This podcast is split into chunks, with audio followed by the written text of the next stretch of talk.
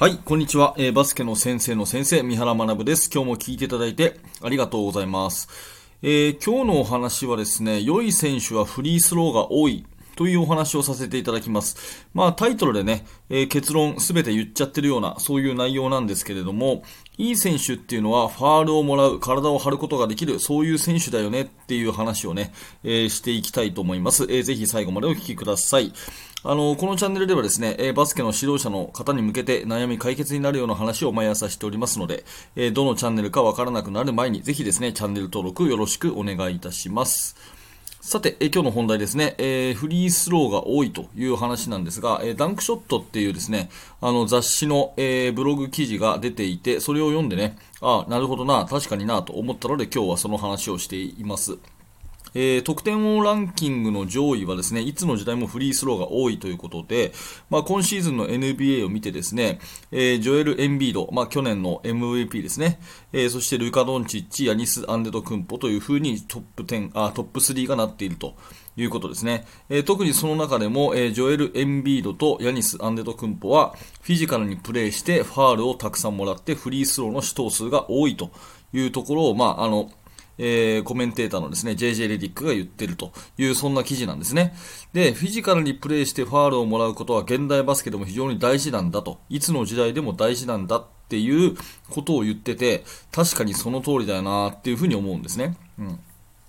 で、確実に昔に比べて、その現代のね、バスケ選手のスキルって向上してると思うんですよ。この理由はもう言うまでもなくインターネット、スマートフォンの普及だと思います。まあ、インターネット、えー、スマートフォンの普及によりですね、私もあなたもですね、そして子供たちも、やっぱり動画などの情報量がですね、えー、一昔前に比べて圧倒的に多いということが言えますよね。まあ、特にロングシュートとドリブルに関しては多くの動画がアップされていて、まあ、子供たちはね、直接、まあ、手のひらでですね、スマートフォンを通じて世界最先端の技術を見て学べるわけですね。え、最近で言うと、例えば、ね、ロサンゼルス・レイカーズの八村塁選手がね、試合前にウォーミングアップをしている動画とか、ああいうのが、普通じゃ見れなかったものが今では当たり前のように見れるということだったり、NBA の試合なんかでも、もうその日のうちにね、その日のうちにすぐハイライトシーンが全て流れるということになったりしてます。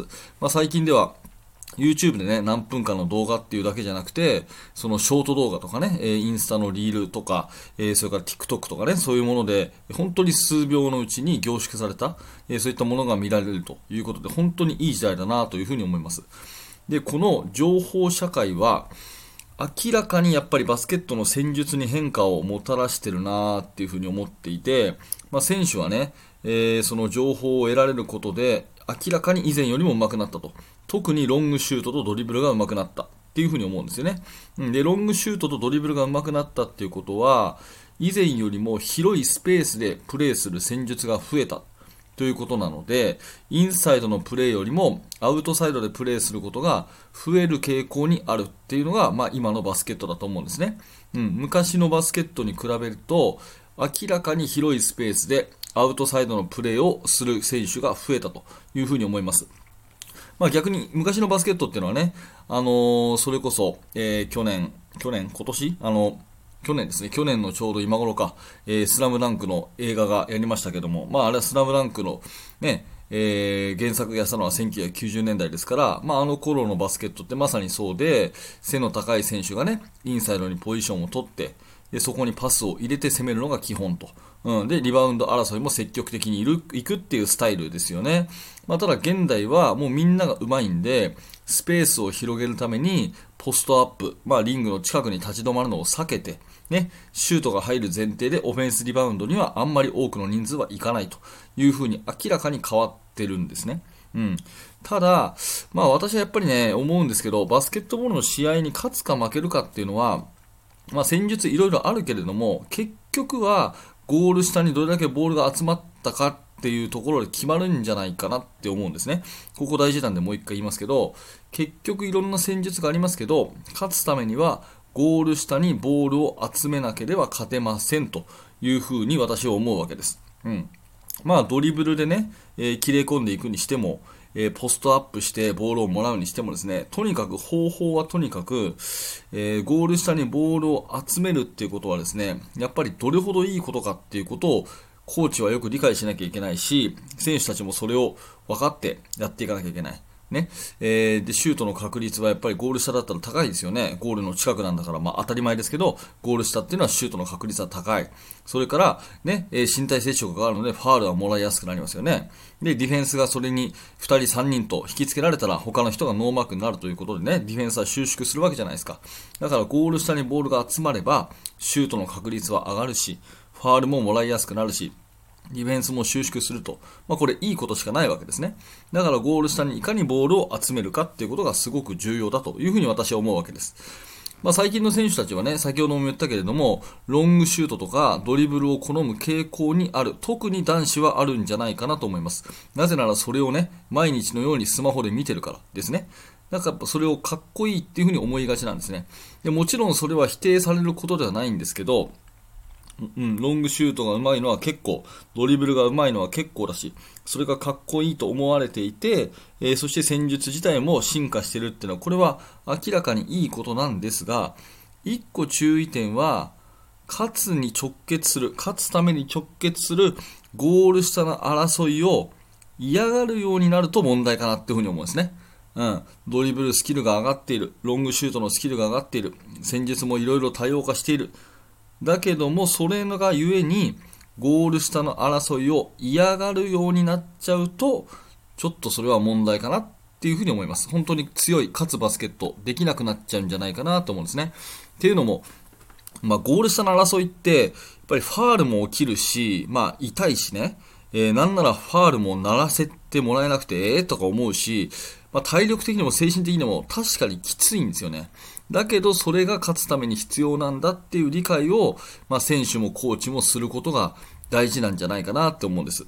だから、まあその冒頭に言ったね、えー、ブログ記事を読んで、ベストプレイヤーはいつの時代も多くのフリースローを打ってきたっていうこの言葉はすごくなんか価値がある言葉だなと思って今日取り上げてるんですね。うん。まあ、フリースローをもらうって、まあ、ある意味で、こう、シュート決めようと思ったらバチンと叩かれてね、邪魔されたとかね、叩かれて痛かったとか、なんかこう、うーん、なんていうかな、こう、満足しない感情が伴うじゃないですか。わかりますかね？フリースローってね、スパッと入れたい。綺麗に入れたいところをバチンってやられて、で、はい、ファールっていう風に止められてね、中断させられて、じゃあフリースローどうぞって言われるんだから、なんかイライラしますよね。すっきりしますよね。まあだからスパッとシュート決めるのに比べて、フリースローもらうってあんまり嬉しくないんですよね。うん、本来は。だけど、勝つためにこれが重要なんだっていうことを選手たちにもやっぱり理解させたいところですよね。うん。だから、良い選手ほどゴール下の競り合いに強くて、フリースローを多くもらうよと。うん。で、ファールされることっていうのは、不平不満を口にすることじゃなくて、むしろね、喜ばしいことなんだよっていうことを、コーチはやっぱり教えてあげることなんじゃないかなと思うんですね。うん。まあそういうさ、たくましい選手を育てるっていうのはやっぱりコーチがそういうのを分かっていて、ゴール下の重要性をちゃんとね、丁寧に伝え、で、体の張ったゴール下の活躍を大いに褒めてね、褒めて、まあ選手たちを勇気づけていくしかない。まあそういう意味で、今日のね、えー、冒頭に言った、いい選手はフリースローが多いんだっていう言葉はですね、非常に私は気に入ったっていう、そういうお話ですね。はい、チャプター区切っていきますので、えー、お手元そのままでお話を、えー、聞いてください。はい、ということでね、えー、話まとめていきますけれども、まあ、やっぱりゴール下大事なんですよ。うん、まあ、しつこくしつこくね、えー、これ、お伝えしていきたいと思いますけれども、戦術が多様化したり、ね、えー、スキルがあの、上回っている。これいいことなんだけれども、やっぱり結局はゴール下の競り合いが勝負を分けるし、いい選手は、あの、フリースローが多いっていうこの事実。ここはね、子供たちと共有しておきたいところじゃないかなと思います。はい。で、フリースローっていうのは、まあ、ややもするとね、えー、なんか、感情的にね、えあんまり嬉しくないものっていう風なことがあるけれども、うん、そうじゃなくて、フリースローをね、もらう、ファールをもらうってことはむしろ喜ばしいことなんだよと。うん。で、それをね、不平不満も口にしないで、喜んでフリースローラインに立って、それを冷静に決めていく。こんなかっこいいことないよと。しかもそれは絶対勝ちにつながるプレーなんだよってことを指導者が褒めてあげてね、うんえー、そういうフィジカルにプレーしてフリースローをたくさんもらう、そんな選手を育てれば育てるほどあなたのチームは強くなりますよというお話でございます。はい。えーとですね、ありがとうございます。いつもね、えこのチャンネルではいつもこういった感じでバスケットボールの話、コーチング、え、指導者の方に向けての話をしておりまして、今日の放送がちょっとでもいいなと思ったらですね、ぜひいいねのボタンを押して応援してください。えっ、と、いいねのボタンを押していただくとですね、この放送が他の人に届きやすくなるので、非常に励みになります。えー、ぜひぜひいいねのボタンを押しておいてください。それからですね、えっ、ー、と、私のこのラジオの原稿はすべてブログに、えー、アップしています。なので、えっ、ー、と、このチャプターのリンクからブログ飛んでいただくとですね、えブログの方にすべて原稿がありますので、えまあ、ラジオはね、10分聞くのには10分かかるかもしれないけど、ね、倍速で再生しても5分かかるかもしれないけど、ブログだったらね、10秒、20秒ぐらいで復習できますんで、ぜひブログの方もチェックしてください。え続いてコメント返しいきます。えー、チャプター区切りますので、そのままでお待ちください。はい。ということで、えー、ボイシーの方でいただいたコメントね、いつもいただいております。ありがとうございます。えー、そちらのね、コメント返しいきたいと思いますが、えー、その前に、えお知らせをさせてください。え私はね、無料のメルマガ講座やっております。メルマガ登録していただきますと、最初の1通目で限定の動画、えプレゼントしております。えその後もコーチングについてのいろんなノウハウをメールであなたに直接お届けしますので、完全無料なので、このチャプターのリンクからメルマガの登録よろしくお願いします。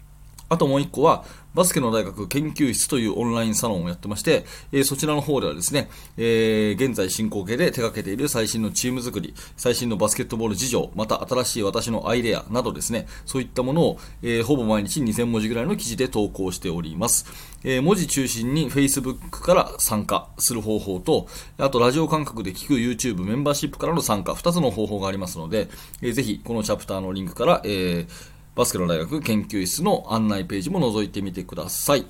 はい。ということで、えー、コメント返し。コメントね、これ、えっ、ー、と、コメントしていただいた方本人はもちろんなんですけども、結構ね、えー、第三者的に聞いてくださる方が、そのコメントそのものが勉強になる、なんていうふうに言っていただくことが多くてですね、ありがとうございますね。なのでコメント返ししていきます。はい、徳さん。えー、私は温厚な気質なので、めったに怒ることはしません。しかし、暴言や人の悪口を言ったときは厳しく叱責しますということでね、メリハリがついていて、素晴らしいですね。ありがとうございます。山田さん。えー宮原先生おはようございます。1月から新チームになるので、細かなルールも追加して明確な方針をもとに子供たちが納得できる環境を作りたいです。いいですね。納得できる。ぜひ作ってください。はい、えっ、ー、と、平田さん。えー、三原先生ありがとうございました。今日のテーマ、大好物でした。ね、昨日のね、ダメなコーチがよくやる怒り方ですね。以前、三原先生から紹介していただいた書籍、リーダーの仮面も読みました。なるほど。えー、それ以来、ミニバスの子たちに対して空気とか行間を読ませることはしないで、ダメなことをあらかじめ伝えて指導をしています。お互いにルールがしっかり決まっているので、信頼関係も構築できている気がします。いいですね。リーダーの仮面ね、ぜひぜひこれ読むといいですよね。はい、ありがとうございます。えー、で、上田さん、三原先生質問です。アンダー15、中学生のね、女子を教えてます。練習で必死に守っているようには見えないのです。守っている。ディフェンスってこと？えー、何度も強い言葉ではなく、なんこんな、ん？こんなところでできてないよって言っても返事をするだけで毎回同じことの繰り返しです。先生でしたらどのような方法で指導されますか？うーん、なんとも言えないですけど、体が動かないんじゃないでしょうか。うん。守っているようには見えない。だから体力がないんじゃないですかね。えー、どうなんだろうな。うん。言ってできる、言ってもできないはサボってるとは限らないですよね。うん、ちょっとわかんないですけど、えー、体力強化に乗り出してみたらいいんじゃないでしょうか。はい。えー、ということで、ちょっとですね、えー、また何かあれば、ぜひ研究室の方であの質問をいただければ、もっともっと詳しくね、お聞きして答えるということもやってますので、はい、上田さん頑張ってください。はい、ということで、えー、ありがとうございました。えっ、ー、と、ボイシーの方、コメントこんな感じでお待ちしてますので、ぜひぜひボイシーの方でコメントください。よろしくお願いします。はい、ということで、本日もありがとうございました。宮原学でした。それではまた。